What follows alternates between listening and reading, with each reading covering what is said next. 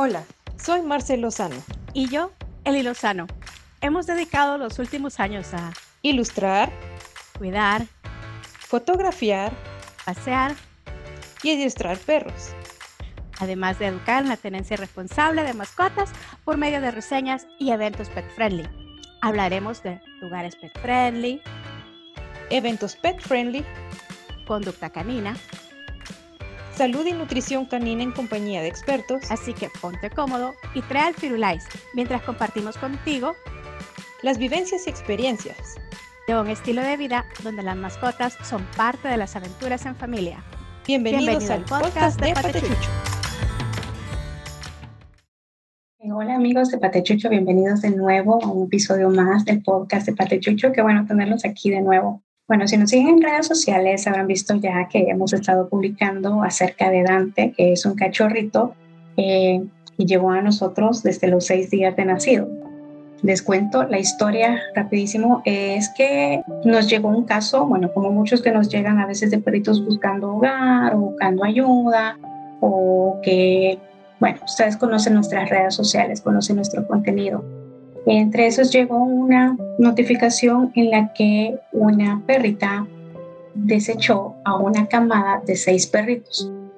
Entonces, em, tomamos dos cachorritos de esa manada, de esa camada, más bien. Em, lamentablemente, una de las perritas no sobrevivió y nos quedamos con Dante. Em, no sabemos por qué la mamá lo rechazó. Puede ser desde que, desde que la mamá encuentra alguna situación de debilidad o enfermedad que puede amenazar la sobrevivencia de la camada. Puede ser de que la misma perrita esté enferma, puede ser que simple y sencillamente a esta perrita no le nació es que el sentimiento materno y rechazan a las Uno nunca sabe, la verdad nosotros no sabemos por qué es que esta perrita rechazó la camada donde nació Dante, eh, Dante y Octavia. Y les a dejar un par de imágenes para que los vean cuando llegaron aquí seis días apenas de nacidos. Súper lindos. Y bueno, pues la razón que tenemos esta serie en honor a Dante es que me han llegado muchas consultas a través de nuestras redes sociales acerca de cómo cuidar un cachorro. Así que esta es la primera entrega. En esta primera entrega vamos a hablar acerca de qué es lo que pasa cuando tu cachorro no tiene mamá. Eh, ha habido muchos casos, visto eh, que nos han compartido que de pronto pues la la perrita mamá, la, madre de, los cachorros, eh, pues la atropellan, muere, rechaza los, a los cachorros, o en fin, pueden pasar miles de cosas. Entonces, ¿qué pasa? ¿Qué tienes que hacer tú si te ves en esta situación de luchar por la vida de un cachorrito que no ha cumplido ni siquiera los 15 días de nacido? Primero que nada, ¿por qué, ¿por qué marcamos 15 días de nacido? Los primeros 15 días de nacido son los días más frágiles del desarrollo del cachorro. A partir de los 15 días, los perritos pues abren los ojos, eh, de hecho, cuando nacen, son ciegos, son sordos, solamente utilizan el olfato. Tienen las orejitas selladitas, tienen los ojitos cerrados y a partir de los 15 días pues ya pueden empezar a escuchar y pueden empezar a ver. De hecho, a los 15 días empiezan a, tener dientitos, les empiezan a crecer los, dientes, les pican mucho las encías y eh, empiezan a caminar más y es una marca como de mayor sobrevivencia un perrito de menos de 15 días tiene unas posibilidades muy bajas de vivir. Aún teniendo a la mamá perro, podría bajar la tasa de sobrevivencia. Sucede a veces que dentro de la misma camada, dentro a la misma mamá perrito, pues también eh, suele tener algunas bajas. Entonces los 15 días son cruciales para la sobrevivencia del cachorrito. Así que ahora les cuento. Uno de los datos curiosos que aprendimos es que los perritos recién nacidos de menos de 15 días, en especial en los primeros 5 a 10 días de nacidos, no pueden regular la temperatura de su cuerpo. ¿Qué quiere decir esto? Que tenemos que estar muy pendientes, muy pendientes de que la temperatura del cachorro no baje de los 35 grados. Eh, ya 34 grados ya pueden amenazar un poquito eh, con respecto a una hipotermia y arriba de los 38 grados, pues ya es demasiado frío para ellos, ya es tener una temperatura, temperatura eh, no es eh, no es sano dejarlos a una temperatura muy alta. Entonces, ¿qué podemos hacer? Lo que podemos hacer es que podemos tomar unas compresas calientes caliente en caso de que necesite el calor. Y esa es como una bolsita, o pueden utilizar una botella de, de agua y llenarla con agua tibia y ponerla bajo la mantita donde esté el perrito. Entonces esto le va a dar calorcito. Pero ¿qué pasa si tienes un perrito con las características físicas como por ejemplo las de Dante? Dante durante los primeros días estuvimos muy pendientes de que se mantuviera su calorcito, que estuviera con su hermanita, eh, que tuviera mantitas, incluso si utilizamos una compresa caliente, pero fueron pasando los días y nos dimos cuenta que Dante sufría mucho de calor. Entonces empezamos a buscar bolsas o botellas o compresas frías. No, eso no significa que necesariamente tiene que estar frío, frío heladísimo como hielo, sino más bien que solamente está a temperatura ambiente para poder refrescar al cachorro. Recuerden que no debe bajar la temperatura de los 35 grados centígrados. Además, otra pregunta que me ha estado llegando en las redes sociales, ¿cómo alimentar al cachorro? Por ejemplo, la pacha que se utiliza, la pacha o botella que se utiliza, la mamila que se utiliza para poder alimentar al cachorro. Venden unas eh, pequeñas en las veterinarias con un biberón bastante pequeño que es justo o para gatitos o para perritos recién nacidos o perritos recién nacidos de razas pequeñas. Ojo ahí. ¿Y por qué hago, e, por qué hago este énfasis? Porque, bueno, Dante es una mezcla de Husky, de Siberian Husky, con eh, pastor alemán. Entonces, es un perro grande si bien es cierto que estaba, cuando nos llegó tenía seis días, pues teníamos que pensar también que este perrito no se nos iba a hacer más pequeño, sino todo lo contrario, iba a crecer.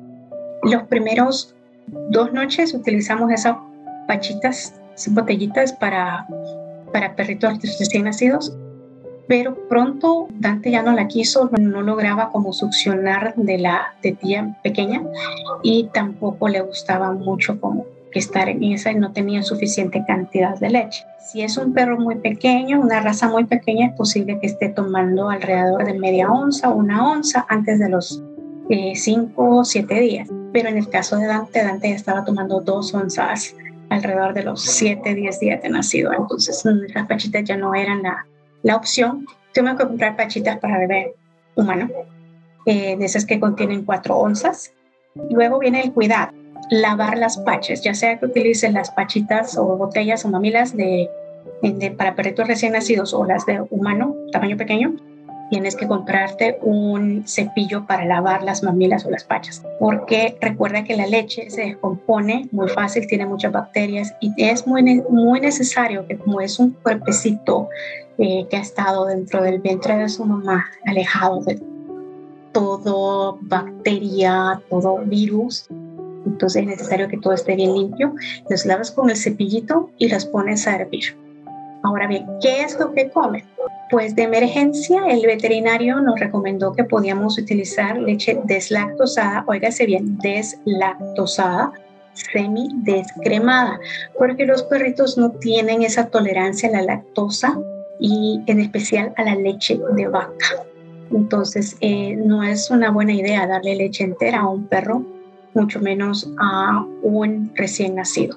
Así que el tratamiento de emergencia era leche deslactosada, semidescremada, con un poquito de miel. La miel les da energía. Entonces, si es así como emergencia, se puede utilizar, pero eh, bajo las recomendaciones siempre del veterinario, no era como para poderlo nutrir eh, constantemente con esa leche. Así que buscamos fórmula para perrito, el sustituto de leche de uso veterinario. Y lamentablemente Dante no, no aceptó muy bien ni una ni otra opción.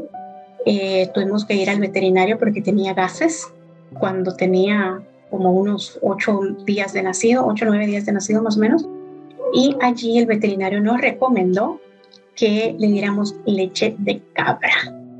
La leche de cabra se consigue únicamente fresca y te da alrededor de dos a dos días y medio cuando está en refrigeración. Entonces, herves la leche, la pones a hervir y eh, eso es lo que le preparas al, perrito en su mamila, en su pachita. A Dante le funcionó muy bien, ustedes pueden ver cómo él se ha desarrollado, está muy cortito, muy, muy cortito. y aparte de eso, el darle de alimento en una botella también influye en que vaya a tener gases Eh, así que le damos unas gotitas de simeticona líquida después de cada mamila, después de cada pacha. ¿Por qué se le da? Es para que sea más fácil poderle sacar eh, eh, los gases. Y como todo bebecito, como si ustedes han tenido un bebé humano y han visto que las mamás vienen y le golpean un cariñito la espalda para que saque los gasecitos, pues lo mismo se hace con un cachorrito que estás alimentando en botella. Algo más que debemos considerar es acerca de las necesidades básicas del perrito.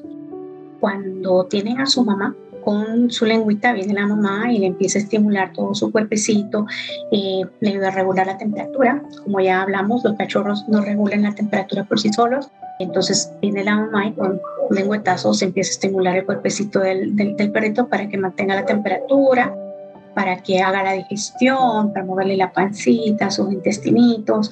Y esto mismo también ocurre para el momento en que va a defecar. Quiere decir esto que cuando es un cachorrito bebecito, nos toca agarrar el cuerpecito del bebito. Les dejo un video acá. Para los que no nos pueden ver, nos están escuchando desde Spotify, también pueden ver la versión en YouTube o en nuestras redes sociales. Si no, pues entonces yo les explico ahora mismo. Eh, tomas el perrito después de comer, incluso a veces antes de comer para que pueda estar más cómodo. Esto se hace cuando están de menos de 6, 9 días de nacido. Eh, esto se hace cada dos o tres horas. Tomas al perrito en tu mano y con un algodón o con un papel toalla o con papel higiénico incluso, vienes y empiezas a estimular sus genitales para que pueda tanto orinar como defecar y de paso aprovechas a eh, ver cómo está sus desechos, que es parte de, verificar la salud. Si está demasiado suave, pues evaluar que no tenga diarrea. Si está demasiado duro, evaluar que si el perrito está haciendo bien sus necesidades. Y asimismo, pues también consultar al veterinario. Otra cosa que me están preguntando es que si el bebé o el cachorrito se puede bañar. Claro, como hace mucho pipí, mucho popó, se puede ensuciar muy fácil, pero a esa edad no, no se puede bañar. Ya sea que esté sucio, porque esté lleno de sus propios excrementos o porque tenga pollitas, no se puede bañar ni se puede eh, desparasitar. Están demasiado pequeños y les resulta tóxico. Así que toca estarlos limpiando con pañitos húmedos. se pueden utilizar baby wipes, los eh, pañuelitos de estos para bebés y mantenerlo limpio, siempre estarlo limpiando cada vez que hace sus necesidades, estar limpiando el, lugar donde lo dejas para dormir, asegurarte de que no esté húmedo, que esté a la temperatura adecuada que el perrito necesita. Otra cosa con respecto a esto mismo del baño es con respecto a las pulgas. Mucho cuidado con que las perritas en gestación o en los en general que tengan pulgas o garrapatas porque si la madre tiene pulgas, obviamente se le pasan a los cachorritos. Bueno, lo que pasa con las, eh, con las pulgas es que las pulgas portan un parásito que se aloja en el intestino del perrito. Normalmente cuando es un perro adulto, pues es mucho más resistente, pero si tienes un perro recién nacido de menos de 15 días, pues obviamente va a ser muy difícil para el perrito y su cuerpo luchar contra este parásito mucho cuidado con las pollitas. En el caso eh, nuestro, pues sí, me llegó con pollitas. Eh, Dona tenía, recientemente acababa de, recibir su dosis de desparasitación y justamente yo le doy pastillas anti pulgas y antiparásitos. Entonces acababa yo de ponerle de eso a, a, Dona hace un par de días antes de que viniera antes. Y pues vimos que había pulguitas que me le, encontramos a los cachorritos y le saltaban a, a Dona. Por, gracias a esa pastilla, pues pulguita que le llegaba a Dona, pulguita que se moría, pero sí fue una lucha bastante constante porque sí, los perritos los teníamos de repente en nuestra ropa, saltaban una pulguita hacia nosotros y luego íbamos a levantar una Dona. Fue una lucha bastante intensa. gracias a Dios, pues, al final eh, se erradicó la, la, misma plaga por la misma precaución que teníamos con Dona. Me van a disculpar que haya sido un episodio tan serio, pero es que son tantos cuidados, son tantas cosas delicadas que se tienen que ver para la sobrevivencia del perrito. Eh, nos, nos dolió mucho que Octavia no lo lograra, pues lamentablemente fue algo que se salió de, de nuestras manos. Tuvimos muchas precauciones, muchísimas precauciones. Cada uno de estos pasos se seguían bastante al pie de la letra. Eh, sospechamos que quizás Octavia haya sido la razón por la que se haya rechazado la, la, la camada, y, pero son cosas que nunca lo sabremos. Es, es, tener muchísimo, muchísimo cuidado. Si en algún momento tu perrita rechaza la camada o te encuentras en una situación en la que tienes que resaltar a un perrito de este modo, por lo menos intentamos que con este episodio tengas una idea acerca de qué hacer. Sin embargo, te recuerdo que este episodio no pretende sustituir los consejos veterinarios. Este episodio se hace con la intención de traerte a ti material para consultar y saber, tener una idea qué es lo primero que vas a hacer, qué es lo primero que vas a buscar, el tipo de alimento, por lo menos ya sabes que si tienes una, una emergencia y no puedes conseguir la fórmula para perrito, no puedes conseguir leche de cabra, pues tienes por lo menos una opción para intentar la primera vez que puedes eh, alimentar a tu, al cachorrito, ya sea una pachita, mamila, botella o una jeringa. Pero siempre tiene que haber un chequeo veterinario. Mm, una vez tienes un cachorrito, un rescate, siempre tiene que haber un chequeo veterinario. A pesar de que tú estás siguiendo al pie de la letra las recomendaciones, recuerdo que cada cachorrito se desarrolla diferente. Y la única manera de asegurarnos que vas a tener éxito es preguntándole a un profesional que pueda tener un chequeo físico en el cachorro o los cachorros. Así que bueno, esto ha sido hasta el día de hoy. Quiero agradecer especialmente a dos veterinarios que nos ayudaron muchísimo con el rescate de Dante. El primero es eh, Clínica 503, que es el veterinario que siempre nos ayuda y nos apoya con Dona y las emergencias que hemos tenido con Dona. Si siguen las redes sociales habrán visto que tuvo un accidente hace unos meses y fue su clínica 503 quienes nos ayudaron y auxiliaron en esta emergencia y desde entonces pues han estado muy pendientes de Dona. Así que les mando un saludo y les dejo a ustedes el link para que puedan también contactar a ellos. Son un excelente veterinario, súper recomendado. Y también quiero agradecer a la clínica veterinaria DocCat, como ustedes saben, eh, las las mascotas de nuestra familia están eh, pues, muy ligadas a, a, visitar veterinaria doctor. Nos atendieron súper lindo, nos tomaron los exámenes delante, nos ayudaron, nos han apoyado muchísimo durante este tiempo que hemos estado con Así que eh, les mando un cariñoso saludo y a ustedes que nos escuchan también les dejo el link para que puedan comunicarse con ellos si tienen alguna duda veterinaria. realmente son dos veterinarios que con todo mi corazón se los recomiendo. Así que bueno, muchas gracias y hasta la próxima amigos. Cuídense mucho. Hasta aquí el episodio de hoy. Espero que hayas aprendido con nosotros, pero sobre todo que lo hayas disfrutado. Ve y consiente tu perrito, pero antes dale like, comenta y suscríbete a Mascotas Patechucho para más episodios como este.